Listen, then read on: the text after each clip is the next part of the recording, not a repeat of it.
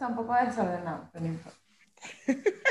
es nuestro set de mu- multiset. El multiset, ya sé, ya sé.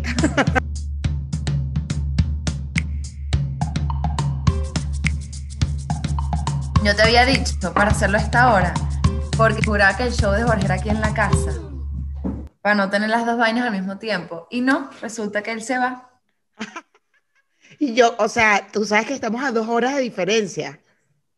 Yo sé, May, perdón. O sea, me paré a las seis y media de la mañana y Quise que... madrugar, pobrecita. Y yo también, yo estoy madrugando horrible porque metimos a Paulina en un campamento. No, ese fue el campamento que acabo de ver que estaba en las historias, o esa fue otra cosa que, que estuviste. Creo que Jorge puso, en mis historias o en las de Jorge. No, en las tuyas, en las tuyas, que estuvo No, hasta- eso fue un lugar que fuimos el domingo de paseo. Bellísimo. Yo estoy muy impresionada de verdad con todas las cosas que tú descubres que hay en Venezuela. O no sé si es que yo, o no, de verdad no sé si es que como, como uno como migrante como que, no sé, como que se va tan decepcionado que, que como que piensas que ya no hay nada, que ya no hay nada, nada, nada, nada, nada, nada. O sea, Sí, que, de hecho mucha gente nos dice eso, como que, bueno, hay dos cosas. O sea, hay gente que nos, eh, nos escribe tipo con odio y que, ah, bueno, o sea, yo te sigo a ti y según tú no pasa nada en Venezuela, ¿sabes? Como que le da rechera.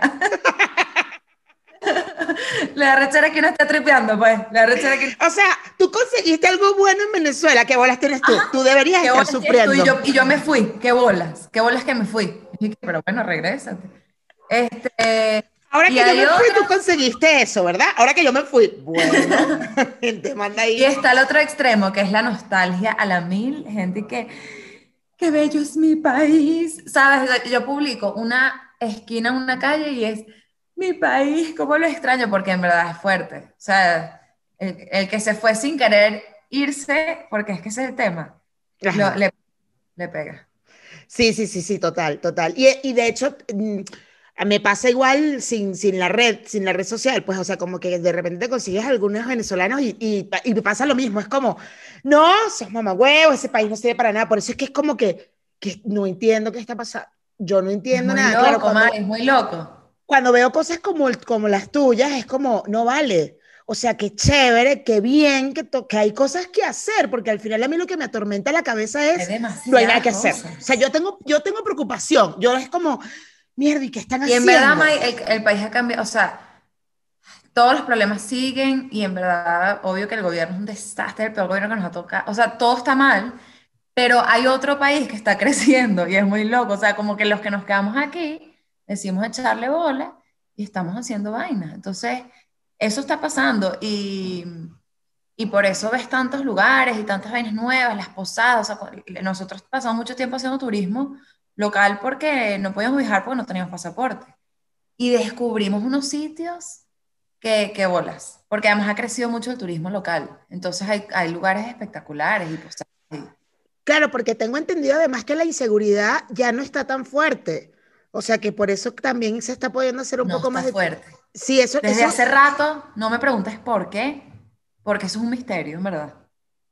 No entiendo. O sea, la gente anda con su teléfono, iPhone en la calle, así, la, la, la. Y dije, ¿qué? Bueno, yo no. Yo sigo cagada, no me va. Pero, pero está como relajada. O sea, porque es que en verdad bajó demasiado la- el tema del AMPA y los secuestros. O sea, ya uno no escucha tanto eso. Eso está bien, ¿no? De alguna manera, porque también, coño, a los que se quedan, Sí. que, que cagada que además que te quedes y te quedes encerrado en tu casa, que no tengas luz, que no tengas agua, que no tengas internet, que no tengas y además no puedas salir, coño. Es que esa era una de las razones por las que la gente se iba. Claro, El tema de la inseguridad. la inseguridad. Ahorita, es que, o sea, las razones son más bien económicas, creo yo. Creo que es la principal, ¿oíste? Y eso justo te iba a preguntar, por ejemplo, todo esto, todas estas cosas que has descubierto, que han descubierto tú en Mondongo, porque yo soy feliz viendo para dónde todos, todos ustedes van. Yo viajo con ustedes todo el tiempo. Yo que, ay, mira esta, cuando lleve al gordo. Todo el tiempo es cuando llevo al gordo, cuando lleve al gordo lo vayan. O sea, viendo la, a Mickey Mouse y todo esto cuando vaya, lleve el gordo. Y el gordo Tienes no, que, va a llevar tienes que traer al gordo, Maya, o sea, no puede ser, tienes que traer al gordo ya. No, el gordo y mi suegra, Bueno, mi ya. suegra está desesperada por ir. O sea, mi suegra es casi que todos los días y que, ¿cuándo me vas a llevar a Venezuela? Y yo, Ay. Claro, y yo hay que tráelo ya y en verdad no, porque no hay vuelos. pero, pero bueno, en unos meses... A lo Bueno, mejor- pero no hay vuelos para ningún aunque mira lado, qué pues. loco, mira qué loco. Los únicos vuelos que hay ahorita son Turquía, Bolivia y México. Que es que raro, ¿verdad? Gobiernos amigos, gobiernos amigos. Y, y dije, ok. Sí. Es que tú sabes que Andrés Manuel es muy amigo de Nicolás. Andy. Andy. Andy, Andy y. Nicky, Andy y Nicky son, mira, Ya, ya estamos en la entrevista, ¿verdad? claro, total, hace rato. Sí, total. ya están en la entrevista. O, está, o así hablas paja con tus amigas normalmente. y que bueno, en verdad. Podría no ser la entrevista también, ojo. Perfectamente, perfectamente. 100%. Tú sabes que Mondongo es algo, es algo también que a mí me sorprende mucho. O sea, al final hay tantas preguntas que quiero hacerte, porque por ejemplo es si en algún momento has pensado irte. O sea, yo sé, yo desde que te conozco sé que amas Venezuela y que nunca había sido un plan para ti irte de Venezuela. O sea, nunca. Es Es que también lo que ya yo me fui. Ya yo me fui y volví. Claro, me Exacto. En otro plan. Me fui en, el plan estudiante, que yo creo que irse de estudiante es demasiado distinto. Y además me fui en una época donde todavía teníamos Cadivi, entonces pude estudiar con Cadivi en Nueva York, o sea, que, que eso ya no lo tenemos. Entonces, eh, fue una experiencia que yo me moría por vivir, vivir sola, estudiar fuera, además en como Nueva York, pero siento que yo como que quemé esa etapa y listo, o sea, no... eh, una vez que volví, porque además yo siempre quise volver, y he crecido acá profesionalmente y amo todo lo que hago acá, y además me caso con un argentino que ama más Venezuela que yo. Justo eso, Entonces- justo eso, justo ahí quería llegar. O sea, a mí me sorprende cómo, cómo Mondongo ama Venezuela más que yo, más que tú, sí, más que pero es que cualquiera. es impresionante. Él siempre dice, porque además él viajó mucho antes de llegar acá, él era mochilero y, y conoció Latinoamérica entera, y su plan no era ni de broma venir a Venezuela, siempre lo cuenta, él se quedó acá porque le robaron los papeles en Choroní, y se tuvo que quedar de repente un poco de meses, y entonces se fue quedando, se fue quedando y fue descubriendo un país que, bueno, se enamoró del país. Y, y él, él- él siempre dice como que es que la actitud del venezolano, o sea, es, este, te saluda, o sea, no importa por lo que está pasando, siempre te saluda de pinga, mi pana, ¿sabes? Es como, él siempre cuenta eso. Y claro, son cosas que de repente uno no ve porque uno está aquí y, y así como no valoras eso, no valoras el clima, que es el mejor del mundo, o sea, es un montón de cosas. Pero, pero sí, él hizo clic acá y, y es como que, incluso ahorita, que bueno, no- hemos pasado por todas las etapas más difíciles de, de Venezuela y seguimos conectados. Yo creo que es, la clave es como que conectarte con, con lo que te da alegría, Ujú. con, con lo que te hace feliz y el trabajo y, y que estamos en la misma sintonía los dos. O sea, eh, me ha pasado con otras parejas que hay uno que es el que se quiere ir y está maltripeando y no, no lo ve, o sea, no ve nada bueno. Y es como, es más difícil. Pero Claro. como estamos remando por el mismo lado, no, no es algo forzado, más bien estamos claros en que, incluso Jorge, a, a los dos hijos mayores de Jorge se fueron a Costa Rica Sí, eh, hace un, un año. Y en esa época que fue súper ruda, porque, bueno, porque se iban, yo por primera vez le dije, bueno, pero ¿quieres que, sabes, averigüemos si nos vamos nosotros también? Yo ahí dije, coño, yo, ¿cómo se ve que amo a este carajo? porque, no- coño, porque eso sí. Y él mismo me dijo, no, yo no me quiero ir. Y, y bueno, y aquí, o sea, y, y la verdad es que todos nuestros proyectos están acá y somos felices acá. Y fíjate que todos los días descubrimos un lugar nuevo, lujo ni con nada. Esta vaina que tú ves acá, este, este backing que nosotros hicimos, eh, fueron unos marcos que conseguimos en la calle de unos vecinos que iban a votar. Y agarramos, nos metimos en Pinterest y mira esto. Entonces hicimos toda la pared de marcos qué arrecho. eso era basura, ¿entiendes? Que yo creo que, es, es- o sea, es bien simbólico esta pared eh, relacionada a lo, que, a lo que vivimos acá. O sea, al final estamos eh, creando con lo que tenemos. Así es, así es. Es impresionante, es impresionante.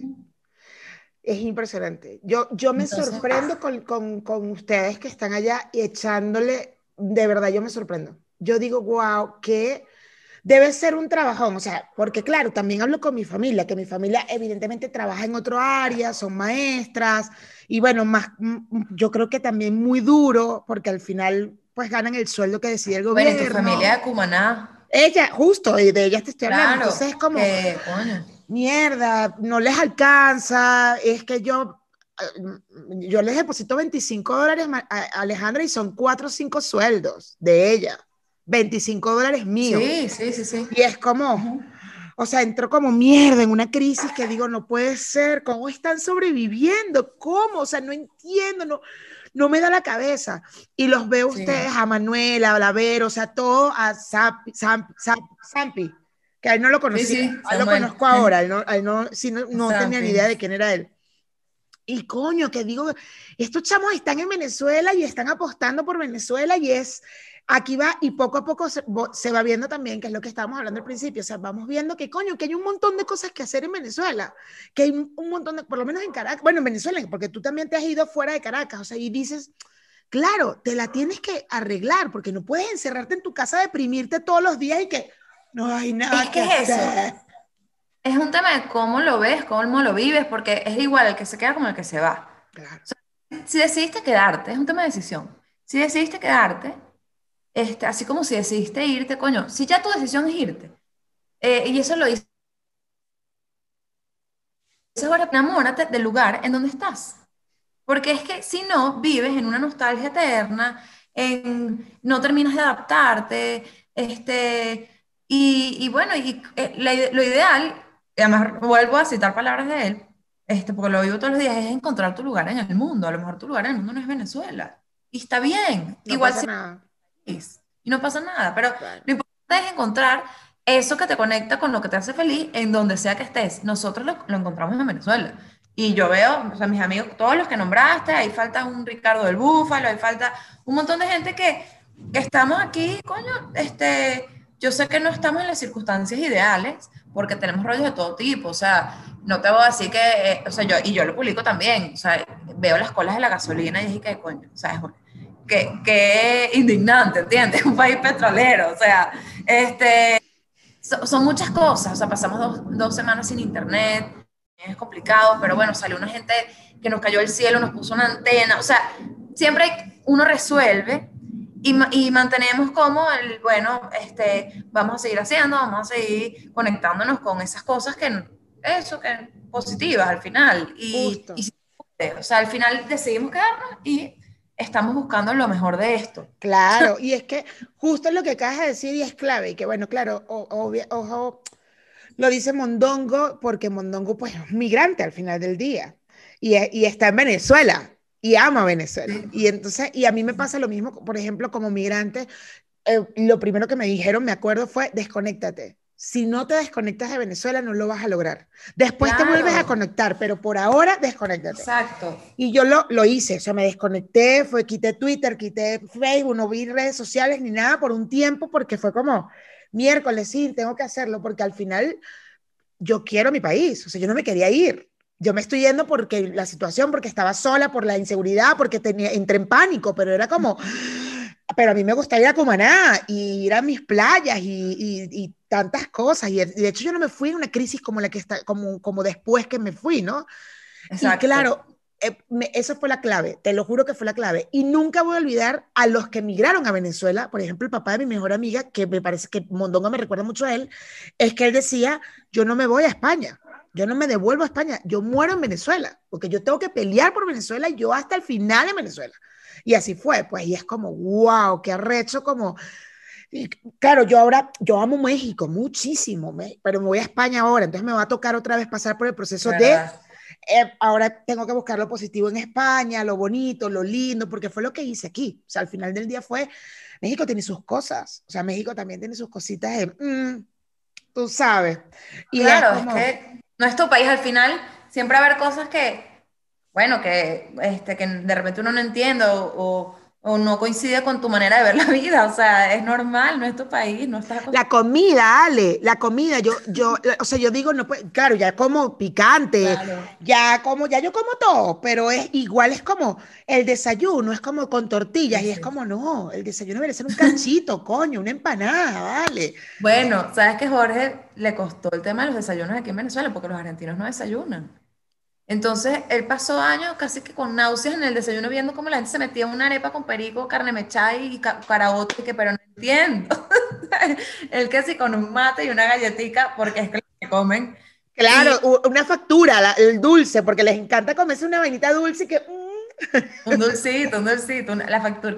Y ahorita, claro, tiene 20 años acá, ya el desayuno, y feliz con los desayunos y la arepa, y, y además hace recetas de arepa, Mike, que te mueres. Hace una receta con, eh, una mermelada que hacen acá de eh, cebolla caramelizada y pasas. Y la masa, y eso, mira, una arepa dulce de, de pasas. No, no sabes lo bueno que es. lo, han, entrevistado en programas de televisión. Para que prepare la receta, te lo juro. es muy bueno. Qué genial, qué genial. Bueno, es parte de eso, de adaptar y te integras a esa, cultura, que por más distinta que sea, bueno, es lo que elegiste y siempre todos los lugares van a tener un, una magia y algo bueno y algo que te va a nutrir, o sea, todos los lugares del mundo. De verdad. Sí, sí, sí, la verdad que sí. Lo que pasa es que, claro, yo creo que Venezuela, particularmente Venezuela, es que migramos tantos, o sea, la ola migratoria ha sido tan grande y somos tantos fuera de Venezuela que de alguna manera sí hay, hay una nostalgia o una ira, como dices, o sea, o hay rabia o hay, o hay nostalgia. O sea, yo, yo paso por, por momentos difíciles. O sea, yo, mi ira es contra el gobierno, evidentemente. O sea, punto. No contra el país, no contra la gente, no, no, no, no. Es como, inclusive hasta con la misma gente que apoya al gobierno del, del pueblo, pues, no, del, no de la parte del gobierno, pues. Es como, pobres panas, o sea, qué ladilla, cómo los, cómo les han jodido la cabeza, cómo los han manipulado. Con Venezuela como tal, es como que siempre digo, ay, mi país, pero ya no es lo mismo ya no es mi país, ya no es... es otro país, es otro país. Tiene otras cosas, tiene otras cosas buenas, tiene... O sea, eh, pero el país cambió, definitivamente, es otro país. Y, entonces uno se ha acostumbrado a lidiar con cosas, o sea, el tema de los enchufados, por ejemplo, que ahorita está en todos lados, o sea, ahorita, no es que antes eran los enchufados por allá, no, ahorita tú estás ahí con los enchufados, pues, o sea, están ahí. en tu casa y que, que, que el sistema, tú, tú eres o sea, el sistema que los enchufados calaran de manera tal que ya es parte de, o sea, eh, es, rudo y entiendo que el que está afuera, por ejemplo, lo ve y dice, pero ¿qué es esto? Y, y claro, no, es, es, como todo es muy gris. O sea, no, no, hay unas cosas que son del gobierno claramente, hay otras cosas que uno como que, bueno, no sé, o sea, porque además el sistema está todo muy corrompido y entonces es como muy complejo todo, pero es una realidad que de hace, no sé, tres años para acá, eh, ha, sido muy fuerte y el que se fue y llega acá ahorita no entiende nada. Y no claro. Pues, ves unos restaurantes lujosísimos y ves que sí, este, unas tiendas carísimas que tú dices, pero y la gente va y compra. y una vaina que tú dices, ¿de dónde sacan la plata? ¿De dónde? Y, y es como ya parte de la, la nueva normalidad acá. Sea, es, son muchas cosas que yo entiendo para el que esté fuera y viene ahorita, no entiende. Pero por otro lado, lo, logramos como estabilizar, bueno, eh, ya no estamos como en una guerra todo el día, porque una época de guerra todo el día, los trancazos, la vaina, entonces, ahorita, bueno, el tema político es complicado porque eh, no nos ha ido muy bien por ese lado. no se han logrado los objetivos, Mike. pero, pero bueno, este, que hemos logrado como que vivir a pesar de esto y, y, bueno, y seguir, ¿sabes? Con lo que tenemos y, o sea, pues te digo, hay una gente que vive unos lujos que uno no, pero yo no necesito esos lujos, yo soy feliz igual sin esos lujos, ¿entiendes? Y ya está. O sea, es que hay de todo, hay de todo. Claro, como en, en, su momento, al final, como en cualquier lado. O sea, hay una gente aquí también que vivió un lujo que al final a mí no me importa ese lujo. Y es como que, va, chévere. O sea, ah, claro, estamos viviendo en un país diferente, yo estoy viviendo en un país diferente, ¿no? Donde hay una economía diferente, pero si por lo menos al principio, cuando me topé con una zona donde están los judíos y, y no manches las tiendas, ¿qué qué? ya va, ¿qué es esto? O sea, que el, el elevador, hay un elevador, un ascensor aparte para la señora de servicio, que no puede entrar, y es como, ¿what? Ella no puede subir en el Sí, mismo elevador de la... Sí, de- sí. yo, y a las 5 de la tarde veías el helicóptero, taca, taca, taca, llegando, ¿sabes? Ale, era como, y yo recién llegada de Venezuela, o sea, de, de hacer mi cola para ir a comprar la harina pan, de hacer mi cola para ir a comprar papel higiénico, entonces era como, no vale, yo, no, esto, esto, esto no está bien. O sea, no sé qué me estás... no, de clases. Sí, sí, sí. Eso, aquí lo hay también, claro, aquí está todo como más, o sea, esas, no- esas diferencias así tan marcadas, creo que en alguna época existieron, Pero, hace tiempo, ya no tanto. Y eso, también hay como unas nuevas clases sociales, ¿sabes? que surgieron, entonces todo está como, pero, pero bueno, sí, es un choque y, y aquí tú ves todavía muchas, o sea, eh, muchos contrastes. O sea, el, eh, y así como te digo que hay unas vainas caras, unas tiendas que son unas vainas carísimas, unas camionetas que, eh, que cuestan tres apartamentos. Ay, no te estoy exagerando. Ay, no, wow. Son tres apartamentos la gente la compra. Y, y, y ves por otro lado, bueno, lo que está pasando, o sea, eh, lo, lo de Wiria es una vaina horrible. O sea, yo te digo, yo ahorita yo no, no estoy viendo muchas noticias porque me lo recomendaron por mi embarazo. Eso es lo que te recomiendan número uno cuando estás embarazada. Y esa la tuve que ver y estuve como dos días deprimida porque es que es muy fuerte. O sea, y siguen pasando esas cosas, ¿entiendes? O sea, no estamos ajenos a ese tipo de, de dramas. Y, mm, y es eso, sigue siendo un país de contrastes, pero bueno, este, pero, o sea, por eso todavía yo entiendo a los que siguen tomando la decisión de irse. O sea, yo no juzgo para nada a los que se van, y lo entiendo totalmente. Pero bueno, también estamos los que queremos seguir acá. Claro. En algún momento, Ale, fue, eh, hubo alguna persona, algún influencer por allí que, que, que los acusó a ustedes de que si- se que mantenían en, en Venezuela porque estaban enchufados, básicamente. Porque estaban Bueno, como es apoyando al que- gobierno. Es parte de lo, hay, hay varias cosas.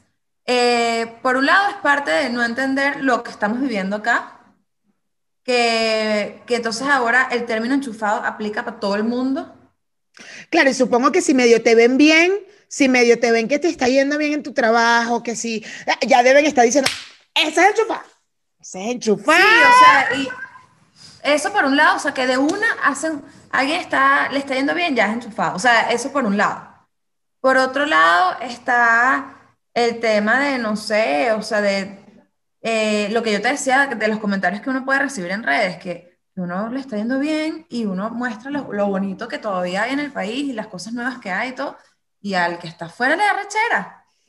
Le da rechera que uno, que uno esté mostrando lado bueno también y, y- y que uno le esté yendo bien y que hay cosas que eh, muy, muy de pinga pasando y, y es como que no, o sea, es como una distorsión que hay también. El que se va vive cosas muy fuertes y, y se va por motivos que, bueno, no sé, motivos políticos, motivos económicos, eh, tiene una relación muy fuerte con, bueno, eh, mi- o sea, yo tengo, bueno, mi papá, ¿entiendes? Mi papá no puede volver al país, básicamente. O sea, yo Básicamente. hermano.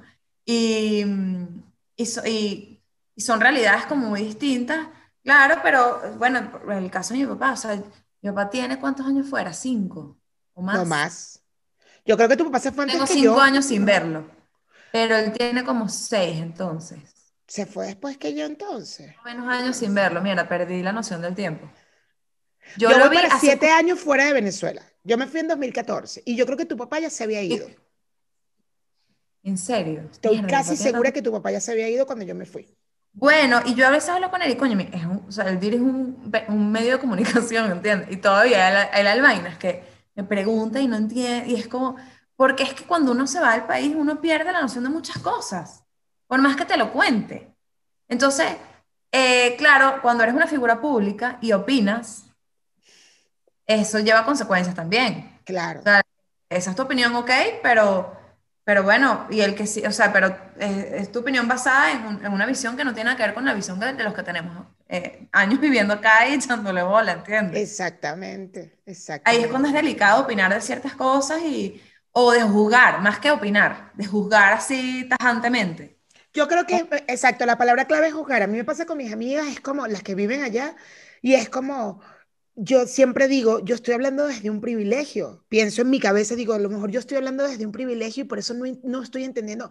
O a veces es que también me pasa, es que como que, pero ¿por qué se compró el air fray? No entiendo, o sea, la situación no está mal, pues. Y por otro lado es como, pero Mayra, ¿qué importa si se compró el puto fry? O sea, yo misma es como, ese es peo de esa persona, no es tu pedo. ¿Por qué te tienes que, por qué todo, por qué tienes que ver mis, o sea, por qué ellos tendrían que contarte a ti que están mal? Ah, no tengo que comer. no, ¿por qué, coño? Que, ¡oh! y es algo que de verdad uno tiene que quitarse de, y poco a poco yo ya volví a tener como más contacto con mis amigas allá, con las pocas que quedan, ojo, porque ya no quedan muchas. Claro y entonces poco a poco voy hablando con ella y es como, ah, ya, sin juzgar, sin tener que juzgar. Es como, ah, ok. es ah, que, el país cambia tanto. En seis meses ya es otro, es muy loco. Yo te puedo asegurar que el, ese air fryer que se compró tu amiga ahorita, hace tres años no se lo podía comprar.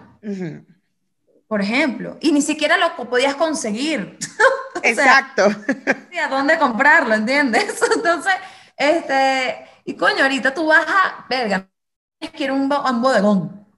No, vale, tú vas a ver que compras tu fryer o vas a, este, o sea, y hay como, y además, que por ejemplo, ahorita con la pandemia, se abrieron, se abrió un mundo de posibilidades de negocio con el mundo de delivery, con el mundo de eh, e-commerce, de compras online, ya que Jorge me está haciendo señas.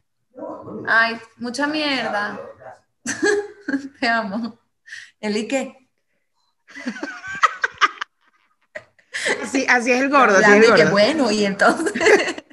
el gordo igual. Yo súper inspirada y de repente pasa y qué. Café y yo. Ajá, sí, sí, dale, dale, dale. incómodo. Entonces, este, eso, o sea, es como que antes no existían deliveries. Ahorita hay guerra de deliveries. O sea, todos mis amigos, todos le estamos haciendo publicidad a una compañía de delivery distinta yo le hacemos compañía a dos, le hacemos publicidad a dos compañías distintas, por ejemplo. O sea, el tema de los delivery se disparó. El tema de la, la lo, que te decía, de los, las tiendas online.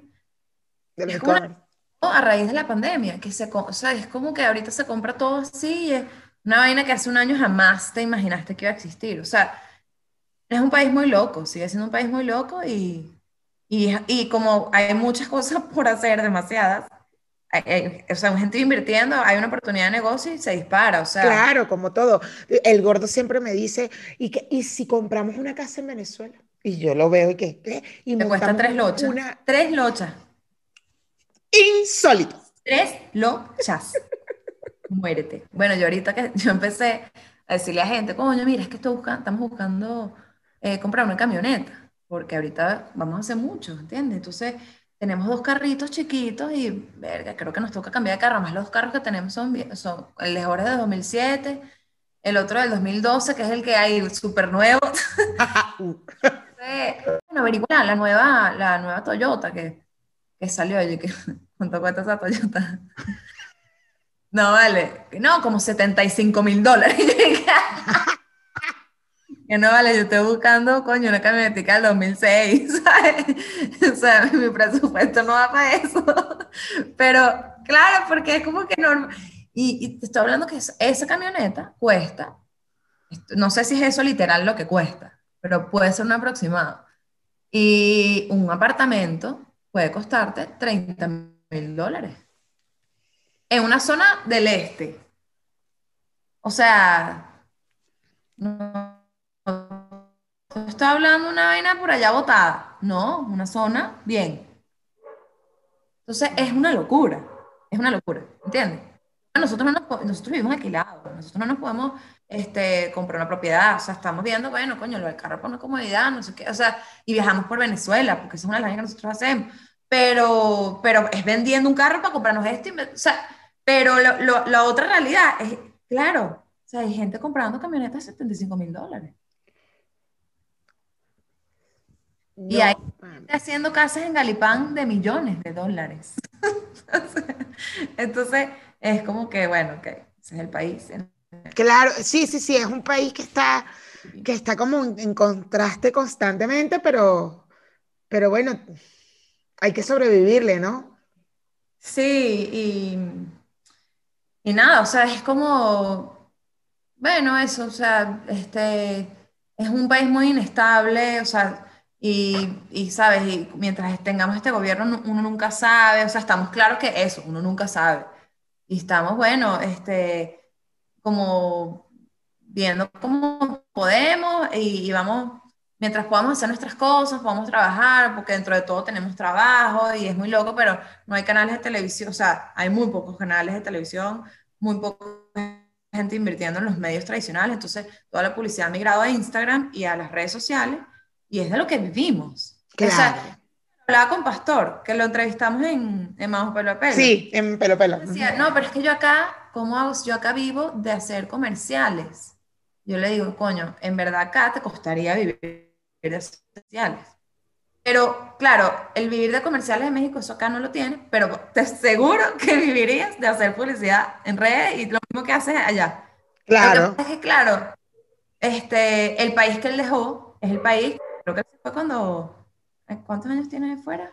Él se vino dos años después que yo, o sea, él debe tener cinco, va para cinco años. Ah, no, yo pensé que tenía más que tú. Ok. No, no, no, yo me vine antes. Es verdad.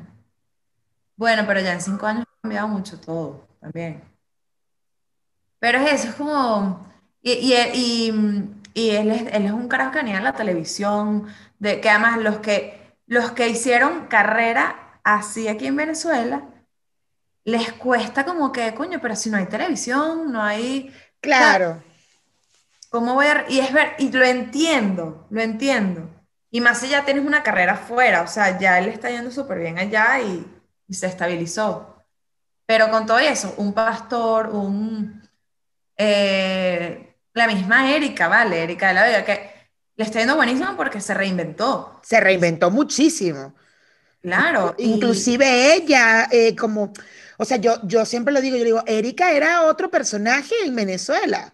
Era, ajá, chicharachera, tal. Ahora es una caraja grande, creció, eh, madura, me explico, Sí. o sea, con su chamo, con, ajá, se- y ahora Le tocó vivir también, la, ella lo cuenta, el drama de, de emigrar, coño, que es muy duro y, y darse cuenta de que ella acá era una celebridad y allá de repente, mira, hay gente que no la conoce, o sea, eso, ese choque es fuerte.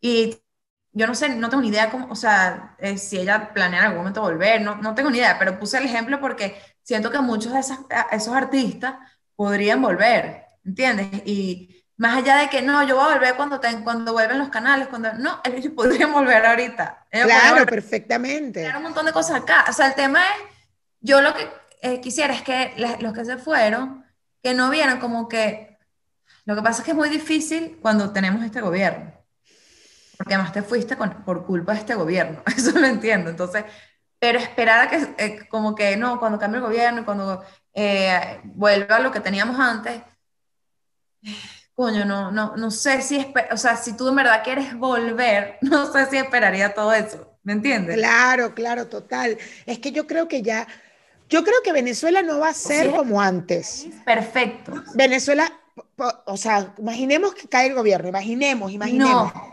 es que Venezuela no va a ser como No. antes. Ese es el punto. No, Venezuela no. jamás va a ser como antes, jamás. O Venezuela- sea, ya la- lo que vivimos de nosotros de Venezuela en nuestra infancia, y ya eso pasó. Ya eso pasó, ya, ya, es otra- eso. o sea, habrá otras cosas y habrá, o sea, claro, la esencia está, o sea, porque somos los, los mismos venezolanos, o sea, la, la cultura y, o sea, y la historia, hay muchas cosas que están. Claro, O- Pero, pero no, o sea, muchos de los recuerdos que tú tenías de muchas cosas, o sea, este, esa, esa añoranza de, y la gente, y yo, yo misma, cuando hablamos de, no, que te acuerdas, cuando el festival de teatro, ¿te acuerdas? Y uno se le pasa en el, ¿te acuerdas? Cuando, este, pero, y es verdad, fue una, vivimos una época espectacular de nuestro país, que ya no está, pero ahorita es otra cosa. es otra cosa. ahí y surgen cosas nuevas, artistas nuevos, eh, proyectos nuevos y Claro, total, y, y, y, es tal cual, o sea, eh, así como acabas de decir, cada seis meses va como que se va reinventando el país, como que se va reinventando la, los venezolanos y van haciendo cosas dentro de Venezuela, así va a pasar y en el momento que, que alguien quiera volver, eso es lo que tiene que pensar, o sea, es como no va, sí. no va a ser nunca igual, jamás, sí, sí, pero porque es, o sea, también es lo más lógico, tú te pones a ver, una España antes de Franco y después de Franco, no, era, no es la misma. O sea, claro. inclusive hasta la moneda cambió después de muchos años. Claro. O sea, es como, no, no, no pensemos nunca que va a ser lo mismo. Posiblemente mejor. O sea, va a ser otra cosa, claro, otro país. Es que lo que, lo que añoramos de la, del pasado, que en verdad fue una época muy buena en muchas cosas, también fue una época que muy superficial. O sea, hubo cosas muy malas de esa época también, que no la vemos ahorita porque es como cuando tú terminas con un novio que solo ves lo bueno. Exacto.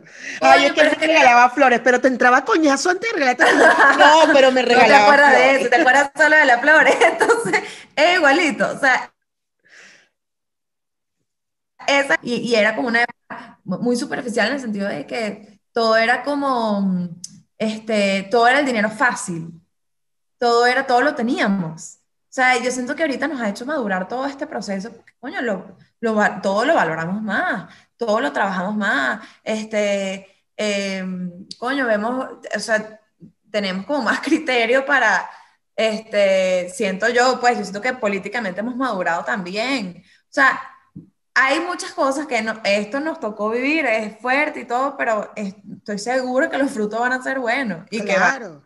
que va mucho, bueno, yo siento que ya estamos mucho mejor en, o sea, no a nivel de, bueno, de, este, obviamente de, de país, de, de, economía, de política, no, me refiero a algo como mucho más trascendental, más profundo, o sea, más este, de cómo vemos las cosas, por más que haya un grupo de gente que igual la está cagando y eso siempre va a estar ahí. Siempre. En todos lados del mundo, en todos lados claro. del mundo. O sea, yo creo que Pero yo siento que salva. en general siempre va a haber un grupo que va a cagarla. Siempre va a estar que la cagó. Siempre. Como cuando, eh, que me acuerdo, la época cuando este, el odio, por ejemplo, a los venezolanos en Panamá. Coño, te, yo te aseguro que era un grupito el que la estaba cagando. Era un grupito más. Pero claro, Ale, esto, yo Pero también estoy segura que eran todo. tres pendejos que la estaban cagando, porque yo tengo un chingo de claro. amigos viviendo en Panamá que le están echando bolas y claro. era como que me da una rechera y yo, oye, es que, dígame la. Porque la que... lo malo hace ruido. Eso es como los haters de Instagram tiene un poco de comentarios positivos, te escribe uno y uno ves el que... El, el, el, el malo, así es, el que te dijo, qué bola. Claro. Es muy arrecho. Tú sabes que a mí lo me malo gusta, hace ruido. Justo de lo que me acabas de decir, yo me acuerdo que un, un, amigo, un ex compañero de trabajo, estábamos hablando por el grupo, un grupo de, de ex compañeros, ¿no? Y él empezó y que no, que aquí él está en España. Y es que aquí conseguir trabajo es una mierda, porque entonces todos jóvenes, ya este, nosotros tenemos 40 años, obvio, ya la cosa se pone un poco más complicada, es verdad. Y ahora hay una nueva generación a nivel corporativo, o sea, en mi carrera profesional yo digo, mierda, cada vez más difícil, porque la vaina es que estos carajitos de 20 años, 22 años, millennial, centennial, y que, y uno viene con aquella mentalidad retrógrada de, espérate, no te puedes ir a las 6 de la tarde, cállate, estúpida, yo, entonces él justo hablando de eso dice, no, es que son puros jóvenes, este, eh, no, y no puedo, y yo me acuerdo que en Venezuela, chico, no sé quiéncito te conseguía trabajo, si uno, y te conseguía el negocio, y entonces tú no te faltaba la comisión, entonces empezó a hablar de, un, de, de esa parte un poco corrupta de, de, de, de nosotros y y de, cualquier carrera que estuvieras haciendo en Venezuela, y era como, y me, me, te lo juro que me molesté, le dije, chamo, Venezuela, esa Venezuela no existe. O sea, o te adaptas donde estás o te devuelves sabiendo que esa Venezuela ya no existe tampoco. O sea, no, no, no, es que claro que te ayudaban y te daban la mano y no sé qué, ya, es que ese es el peo, por eso estamos tan jodidos en nuestra cabeza, por eso estamos tan mal, porque estamos esperando que alguien, ay, no, para que tú sabes, mira, un negocio, una cosa, no, güey, ya, se acabó, eso se acabó. Y, ¿sabes? Es como que, uh, y es justo lo que acabas de decir, nosotros estábamos acostumbrados a tener a una ponencia, una cosa de todo lo teníamos, todo lo teníamos, todo lo teníamos, todo lo teníamos tan, uy, dale, dale, dale, dale, no, dale. fácil. Y ese, yo siempre digo, a mí me parece que eso tiene que ver demasiado con la cultura petrolera y, coño, vivir tanto tiempo en el petróleo y el dinero más fácil, o sea, no hay que hacer nada, mira, el petróleo está ahí, somos un país rico, listo. Exacto, no hay que trabajar. Dale. Perfecto. Entonces, coño, de bolas que eso culturalmente te afecta, ¿entiendes? Y, y también te afecta vivir en un país donde las instituciones están todas este, eh, corrompidas, todos, eh, o sea, no tenemos ni una institución sólida, ¿entiendes? Entonces, te termina afectando tu manera de funcionar, pero tú ves un venezolano que sea otro país, mira, ese no se come la luz, ni que lo maten, ¿entiendes? Entonces, eh, también tiene que ver con eso, o sea, no, aquí en Venezuela como que ya estamos acostumbrados a que todo funciona así, todo es que mira, este, eh, coño, ¿cómo resolvemos esto, hermanito? Todo. para la Coca-Cola, para el pollo. para el Tú sabes que, oye, te cuento, con eh, Jorge y, bueno, el cuento es de Guille, Guille el argentino. Guille, Ajá, sí, sí. Que es súper amigo de Jorge también. Él es, bueno, como hermano de nosotros. Tiene años en Venezuela también este, pero ellos son, los argentinos llegan a Venezuela y no vienen, o sea, tú puedes ser venezolano, o sea, Jorge carajo más Venezuela, él es un Valentino Quintero, te lo juro. Pero el acento, mi amor, o sea, no hay manera, no hay manera, y que, que la dicha, o sea, todo es, ya, o sea, pero que, que eso. Entonces, eh, Guille es igual, Guille, y, y, hay vainas que no se pierden, o sea, él manejando en la carretera lo paró un lo paró una alcabala, normal. Y entonces el tipo le dijo como que, coño, mira, y, y para el fresco, ¿sabes? Coño, pues, es un clásico que te piden para el fresco. Y él literal agarró la cava y le dio un refresco. Entonces, coño, aquí manejamos unos códigos también que son muy de aquí, ¿entiendes? Este, uno llega a otro país eh, y es uno como un loco. Y que bueno, pero ¿cómo resolvemos esto? O sea, no puede ser, ¿entiendes? Que tengamos ese. Va uno, uno aquí fuera de Venezuela, va uno en el carro. O sea, mira, papi, pero te doy para el fresco, te doy para el fresco. para el fresco, ¿qué? ¿Cómo que para el fresco? Bueno, para el fresco, vale. Fresco, para el fresco. Y además que eso no puede... Y ya un refresco ahorita es carísimo, Mike. caro, caro. Ale, hablemos de, del embarazo. ¿Es un varón? Es varón, Mike. Te lo dije, te dije que ser... esto? ¿Cuándo sale esto? El lunes. Ah, te puedo decir el nombre, porque la primicia del nombre la vamos a decir en, en el episodio de esta semana de Vamos Pelo a Pelo. Ah, el, que, el penúltimo que grabaste, ¿no? Porque ya dije, el penúltimo de este año, porque además aclaras. De este año, mi amor, de este año. Eh, usted puede decir que se llama Bernardo. Bernardo. Bernardo. Insólito. Eso es un nombre muy argentino. Me gusta. Sí, hay gente que me dice eso. Sí, es muy argentino. Mm. Por el Bernie, Bernie. Y porque además los argentinos tienen como nombres, nombres como fuertes, como, o sea, los argentinos no tienen Juan. O si tienen Juan, tienen Juan con algo fuerte. Es verdad, es verdad. O sea, ellos nunca, ellos nunca te van a llamar que Mitchell, no. Ellos te van a decir una vaina, es, es Eustaquio. Eustaquio. no, a mí me cuesta full el tema de los nombres. Y este mm, teníamos una lista y nos decidimos con este porque, no sé, fue instinto, como que lo empecé a llamar así. eso me pasó con Paulina, que yo le dije un día a Jorge que, mira, eh, por cierto, le estoy diciendo Paulina, para que sepa, no sé si ya decimos el nombre o no. con Bernardo casi me pasa, casi. Pero, bueno, y dimos con varios nombres y ese fue. Este, es varón y, y coño, es un mundo, o sea, Estoy, cagada por ese lado porque yo crecí, tú sabes, entre puras mujeres. Tengo una hija ya, no tengo ni idea cómo es el tema de los varones. Es como, o sea, me da miedo que, em, o sea, el otro día, por ejemplo, le estaba comprando una vaina a Paulina. Es pura ropa princesa, ella toda ella, todos los días se quiere vestir con un vestido de princesa, un lazo, o sea, e, ella está en el plan de niña 100%, que fino, yo no soy muy así, pero ella se lo tripea, Y, y, siento que con este me va a pasar, que de repente lo va a poner un lazo. Claro. Y, y, los códigos entre niño y niño, todos así como, no, los niños juegan carritos, y al final eso es una estupidez, ¿sabes? Hay un, hay un... O sea, algo nuevo. Y, hay un chico que yo sigo que baila ballet que se llama Baby, Baby Brody, Baby Brody algo, no me acuerdo. Y el niño se pone vestidos y se pone, eh, o sea, ropa de varón y ropa de niña. Y baila con sus vestidos y que... ¡ah! Mi amor, en esta casa puede pasar lo que sea. Nosotros tenemos fotos familiares de Jorge con un tutú. O sea, aquí puede pasar lo que sea. Y no, y está bien. aquí, aquí la filosofía es importante que tripees. Exacto, tripea. Tripea y ya. Y entonces, pero bueno, hay cosas, por ejemplo, yo, o sea, no, no sé, este, yo, yo sé, sí me han dicho que los niños son como más, más básicos, como los hombres, normal, ¿sabes? Los niños son como más complejas, todo es, tú coño, Paulina, a mí, Paulina como al año y medio, al año ni siquiera. Yo le hacía una vaina para distraerla cuando, cuando le iba a cambiar los pañales, porque no le gustaba.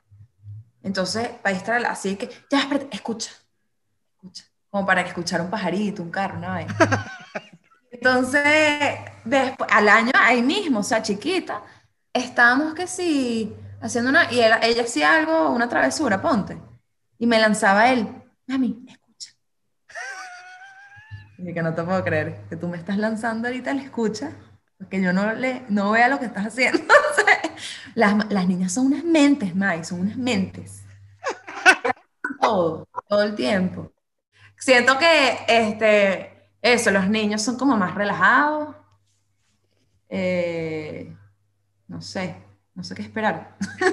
bueno, a ver qué pasa. A mí, lo, o sea, ya, no creo que sea tan. Bueno, no, sé, no sé, no sé, no, soy mamá. Estuve un rato friqueada por el signo, porque va a ser Aries. que la loca. Cualquier vaina. Coño, pues yo pensaba, yo tuve un novio Aries, May, y fue muy fuerte. Este, pero después hablé con un astrólogo.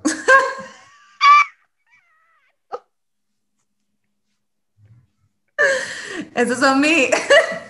No, pero yo también voy al médico y esas cosas, tranquilo. Este... Yo, o sea, también voy al, obstetra, no creas, no nada más voy al, al astrólogo.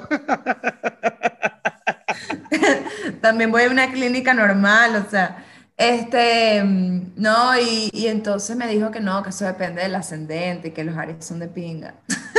claro, que te van a decir, ya tú y Aries, ¿qué haces? No te van a decir, uy, ese signo. Yo creo que yo sé cuál es ese novio Aries, creo que sé. Claro, vale. Super C. Era heavy. Super C. Pero después tengo, mira, tengo dos amigas que amo Aries, por ejemplo. El gordo es Aries. Bueno, ay, ¿qué tal? Cuéntame tú. es un bello, solo que, solo que bueno, que cuando sus partes feas, feas. O sea, es un bello siempre. Así somos todos. Así somos todos. Pero, por ejemplo, cuando está bravo, a mí me da mucha risa el gordo, cuando está bravo, eh, yo tengo que esperar, tengo que aguantar, porque no hay manera de que en el momento, y además como que o sea, no entiende, y más si, o sea, si, si, él, si la culpa la tiene él, no lo ve en el momento y es como yo tengo que ceder, yo tengo que ceder y decir, discúlpame. Y después que se calma, es que le digo, mira, coño de tu madre, discúlpame un coño. Porque es duro, es duro, en esa, en esa ¿Sabes que a mí me pasa? Eh, bueno, dicen que los, yo soy Tauro, dicen que los Tauros son súper tercos. Eso dicen siempre la crítica que más me hace cuando discutimos es que dice que yo no pido disculpas. A mí, entonces, con los años he aprendido, he aprendido, entonces, pero le lanzo un disculpa. Entonces, él se arrecha más porque dice, eso no fue un disculpa, no fue un disculpa sincero, vale. Y es que, bueno, perdón, pero ¿cómo hago? Pues, esa es mi manera de decir. Justo estábamos hablando de eso, del, del embarazo. Y te iba a preguntar eso porque para mí que estoy fuera, el tema salud en Venezuela, o sea, yo, yo siento que es terrible, que es una cosa terrible, que es como, ¡ah! mierda, no te puedes enfermar porque te puedes morir de una gripe, eh, también es lo que te dicen y todo el tema, ¿no? Entonces yo... verdad. A ver, nosotros hace, justo antes de que se fueran los niños a vivir fuera, eh, Marcelo se fracturó un brazo. Y, y Jorge lo llevó a tres hospitales, May. Hospitales. Tres. y no lo atendieron, no lo pudieron atender en ninguno. No tenían cómo atenderlos, como, o sea, no había forma. En uno le, escribieron en una, este, lo que tenía o no sé, no, vete para no sé dónde, en un papel que tenía escrito por detrás, o sea, no tenía ni dónde escribir, o sea, la vaina era grave hasta que lo terminaron llevando a una clínica y lo tuvieron que operar y lo que tuvimos que pagar fue una locura, ¿ok? A partir desde ese entonces nosotros tenemos seguro médico. Los seguros médicos en dólares son caros, pero no, o sea, yo siento que lo tienes que tener a juro, porque, bueno, lo que me está pasando ahorita con, con el embarazo, o sea, menos mal tenemos seguro, estoy hablando hace tres años, no va a cumplir tres años, ahorita. Y hace tres años el parto de Paulina, porque aquí es un país muy loco también, te cuesta lo mismo parto o cesárea. Pero bueno, en aquel momento costó 1.500 dólares. Ahorita, en la misma clínica, un parto cuesta 10.000 dólares. No mames. Hablando en tres años. No mames. No tuviésemos seguro ahorita. Yo, o sea, imagínate tú, ¿entiendes? Eh, por otro lado, nosotros con el tema de los embarazos, o sea, yo desde que quedé embarazada de Paulina, eh, me conecté mucho con el tema del parto humanizado, tengo mi dula, este, todo es como el tema del parto natural, no sé qué, y mi dula es Carolina Vázquez, es la directora de la clínica Aquamater. Es una clínica de maternidad que tiene años aquí en Venezuela y mm, hacen partos en agua, hacen partos naturales, también atienden cesáreas, o sea, todo como una clínica normal y corriente, es una clínica solo de maternidad. Y, mm, a ver, yo entiendo, o sea, hay gente que, de hecho, hay un, hubo un comentario súper polémico en uno de los videos que creo que fue uno de los anuncios que hicimos de embarazo, cuando le contamos a Paulina, no me acuerdo en cuál, que una señora escribió, eh, pero atacada, ¿cómo vas a tener un hijo en Venezuela? Este, por el tema de la, la salud, pero era como, ¿sabes esos comentarios que casi que me decía que soy un irresponsable? Pues sí, claro. Y un gentío le respondió también como indignado, como que ya va. O sea, yo entiendo lo que te puede preocupar, pero primero, este, o sea, aquí, como te digo, o sea, si eres de los afortunados como nosotros que puedes tener un seguro, las clínicas te pueden atender con todo lo que necesitas, ¿ok? Eso por un lado. Por otro lado, eh, y si hay algo en lo que yo me he informado más, en el tema del parto. O sea, yo me volví. Claro.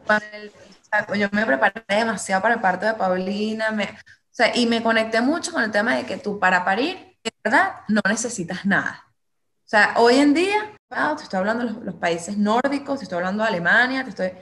La tendencia, yo no soy de ese extremo, yo no voy a parir en mi casa, pero sé que podría, sé que podría.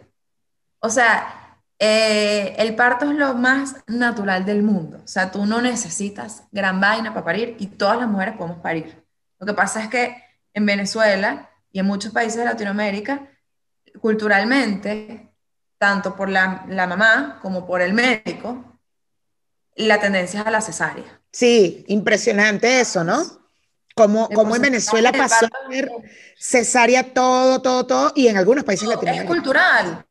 Y volvamos a la época en la que todo era fácil, todo eso viene de ahí, viene de la practicidad, de programamos la cesárea y listo. Y, y el tema del, del, parto es la cantidad de beneficios que tú tienes para parir son absurdos. O sea, no hay forma de que si tú te enteras de todos los beneficios que tienes a través del parto, tú quieras cesárea. No hay forma. Entonces, eh, em, y si tú te preparas, tú puedes parir, cualquier persona puede parir. Es más, si tú ya tuviste cesárea, también puedes parir. Si tú tienes 45 años, puedes parir.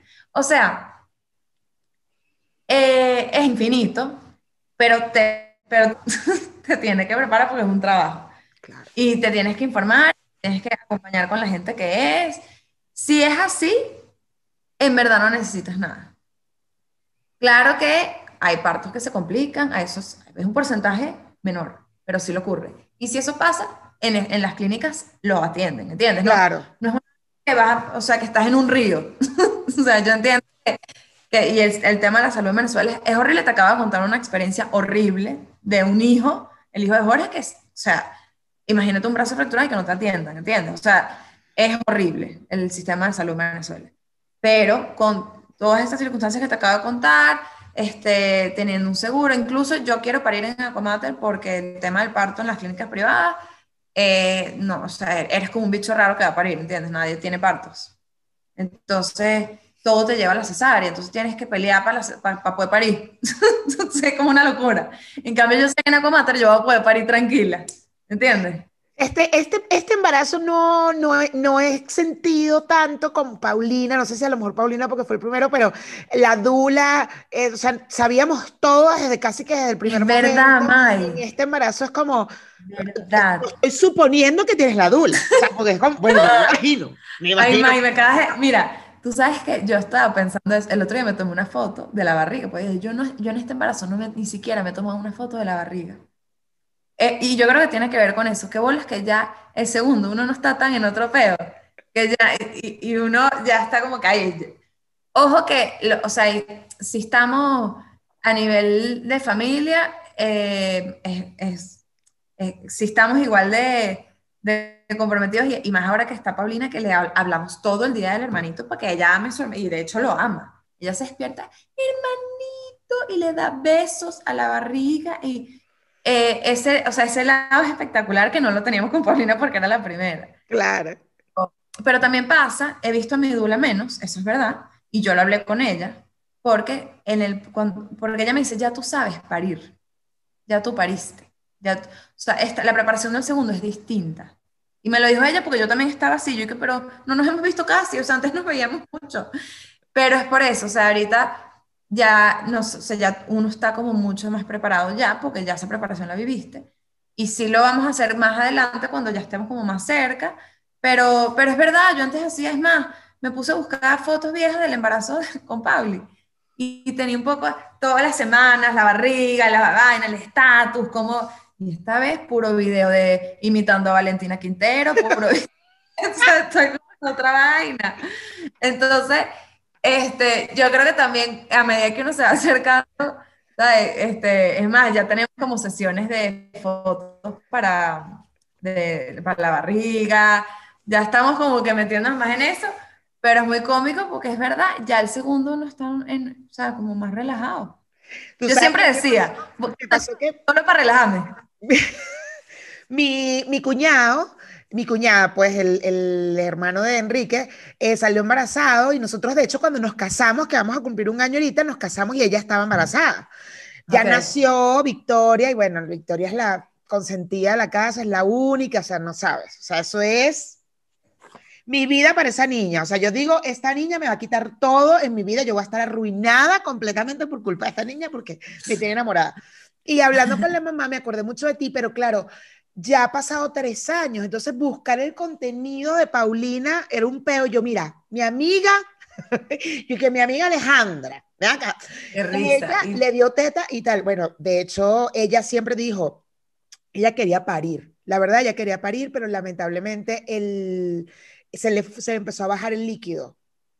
Ah, eso Entonces, tuvieron que llevarla rápido, le dejaron como que le, o sea, como que te voy a inducir el parto y tal. No recuerdo si parió o fue cesárea, creo que sí fue cesárea. Ah, sí fue cesárea al final. Pero, es que cosa, esa es una. Cuando es lo del líquido o cuando no está en posición, yo me acuerdo que es una de las cosas que me decía incluso mi dula, me dice, mira, si no está en posición, en verdad es muy complicado. Porque que parirse, que la bebé esté sentada, olvídate. O sea, hay cosas que no se puede jugar con eso. Claro, y que bueno, que ya la medicina puede, puede ayudarte, pues, o sea, ya no, no es nada más natural, sino que dices, bueno, sí, sí, sí, ya ahí te tienes que entregar. Claro, bueno, ella, ella se entregó, pero ella quería parir, la verdad, y ella le está dando solo teta a la niña. Dijo, no, yo le voy a decir, mira, mi amiga Alejandra, pues yo todo el día no, Alejandra, ella le dio dos años de teta a Paulín. Ajá, yo quiero eso, no sé qué tal. Entonces le conté lo de la comida mi amiga Alejandra. David Winning. le digo, mi amiga Alejandra le daba, le da, y le conté que Paulina andaba descalza, que Paulina. Lo que pasa es que aquí es complicado que los niños estén descalzos porque aquí es frío.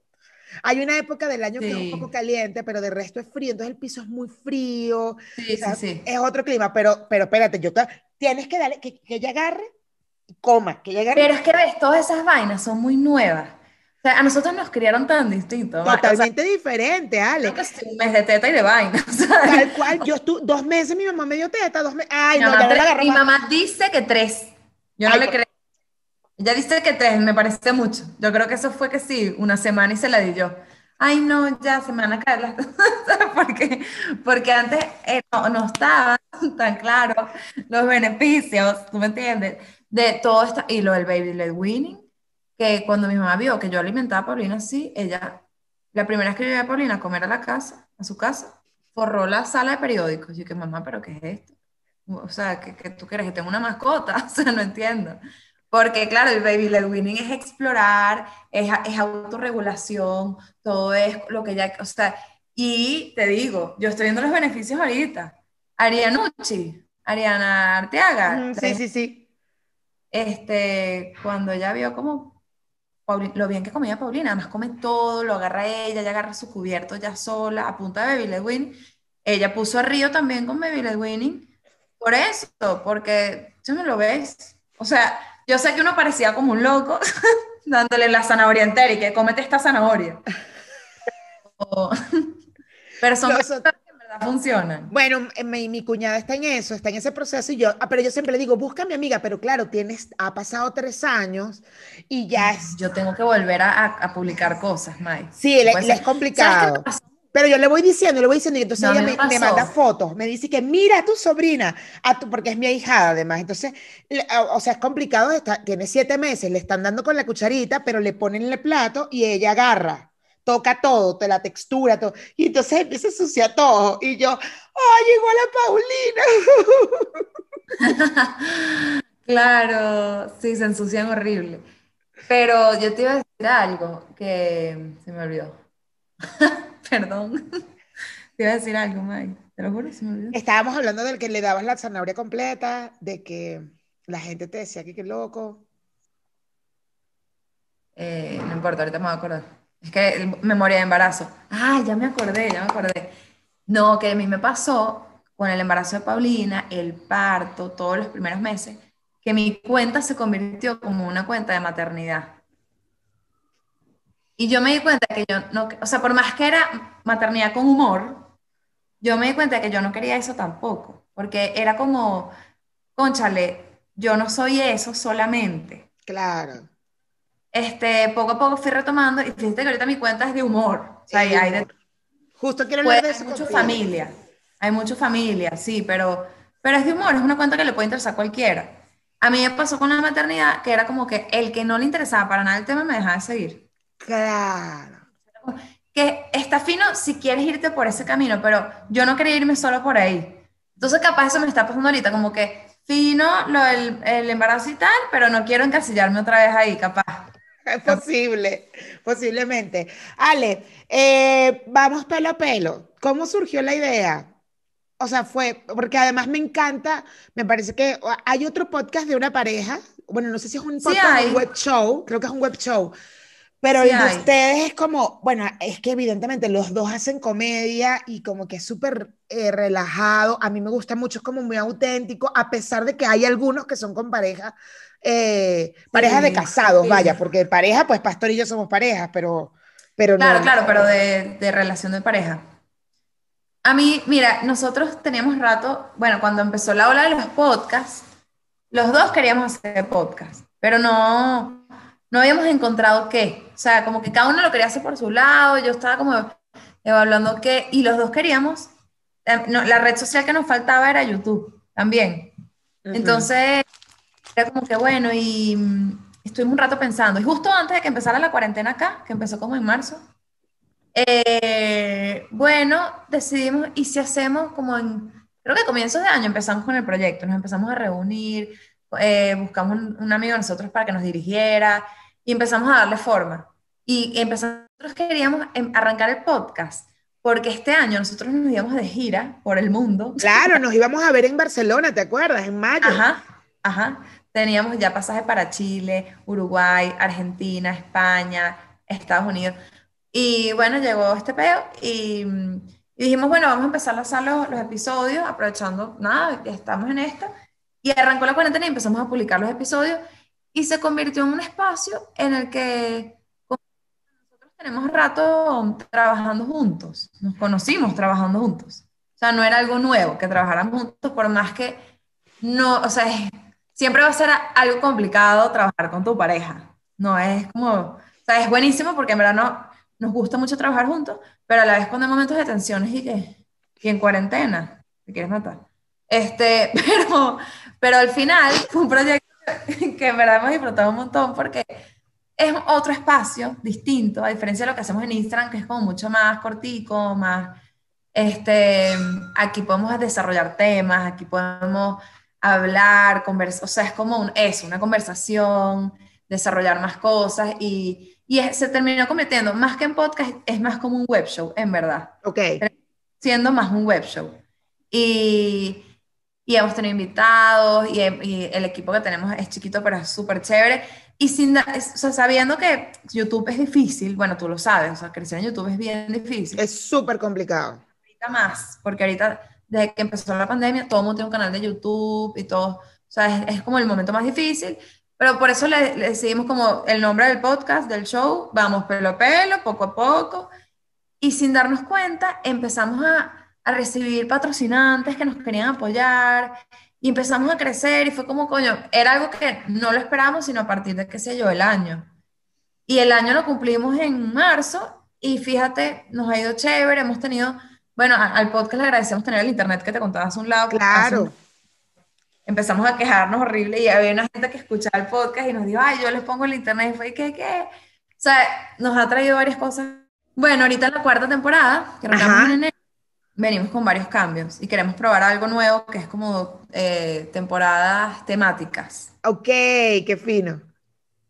Y, y bueno, nos ha tocado eso, comprar equipos, este, es, este fondo que lo hicimos también para tener la casa más bonita, porque bueno, es el lugar donde ahora estamos siempre, pero también para tener un, como un set chévere para el show, o sea, ha sido un proyecto, en verdad fue como nuestro proyecto de este año. Qué fino, me gusta. Fíjate que yo pensaba que se llamaba Vamos pelo a pelo por el pelo, pelo verde y pelo rulo.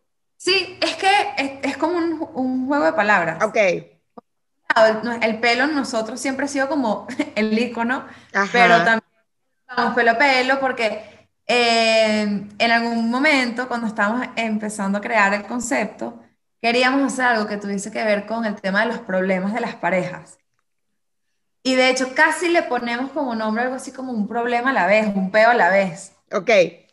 Tiene que ver con eso. Como que vamos, o sea, poco a poco, ya va. O sea, como todo es, este, no puedes resolver todo al mismo tiempo, ¿sabes? Por ahí va la cosa, por ahí va la cosa. Qué fino, me encanta.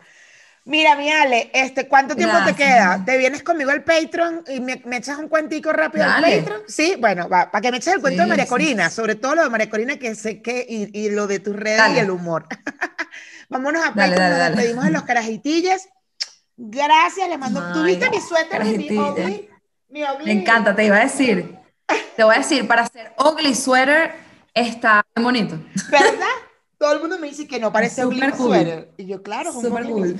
Toda Navidad voy a tener, a partir de este episodio, voy a tener mi, mi ugly sweater puesto. me encanta, me encanta. Bueno, nos vamos a qué bueno que lo puedes usar. Aquí no podemos usar ese tipo de suéteres porque te mueres de calor. Claro, te mueres de calor. No, aquí está haciendo frío. O sea, no horrible. Es un buen clima México, la verdad, es un muy buen clima México. Sí, frío. Pero hace frío, pues. Sí. Carajitilla, me voy a Patreon con Alejandra para que me eche el cuento de María Corina. Los quiero, gracias, gracias, gracias. Ya saben, aquí abajo está el link de Patreon si se quieren venir a, escuchar el cuento de María Corina, ¿ok?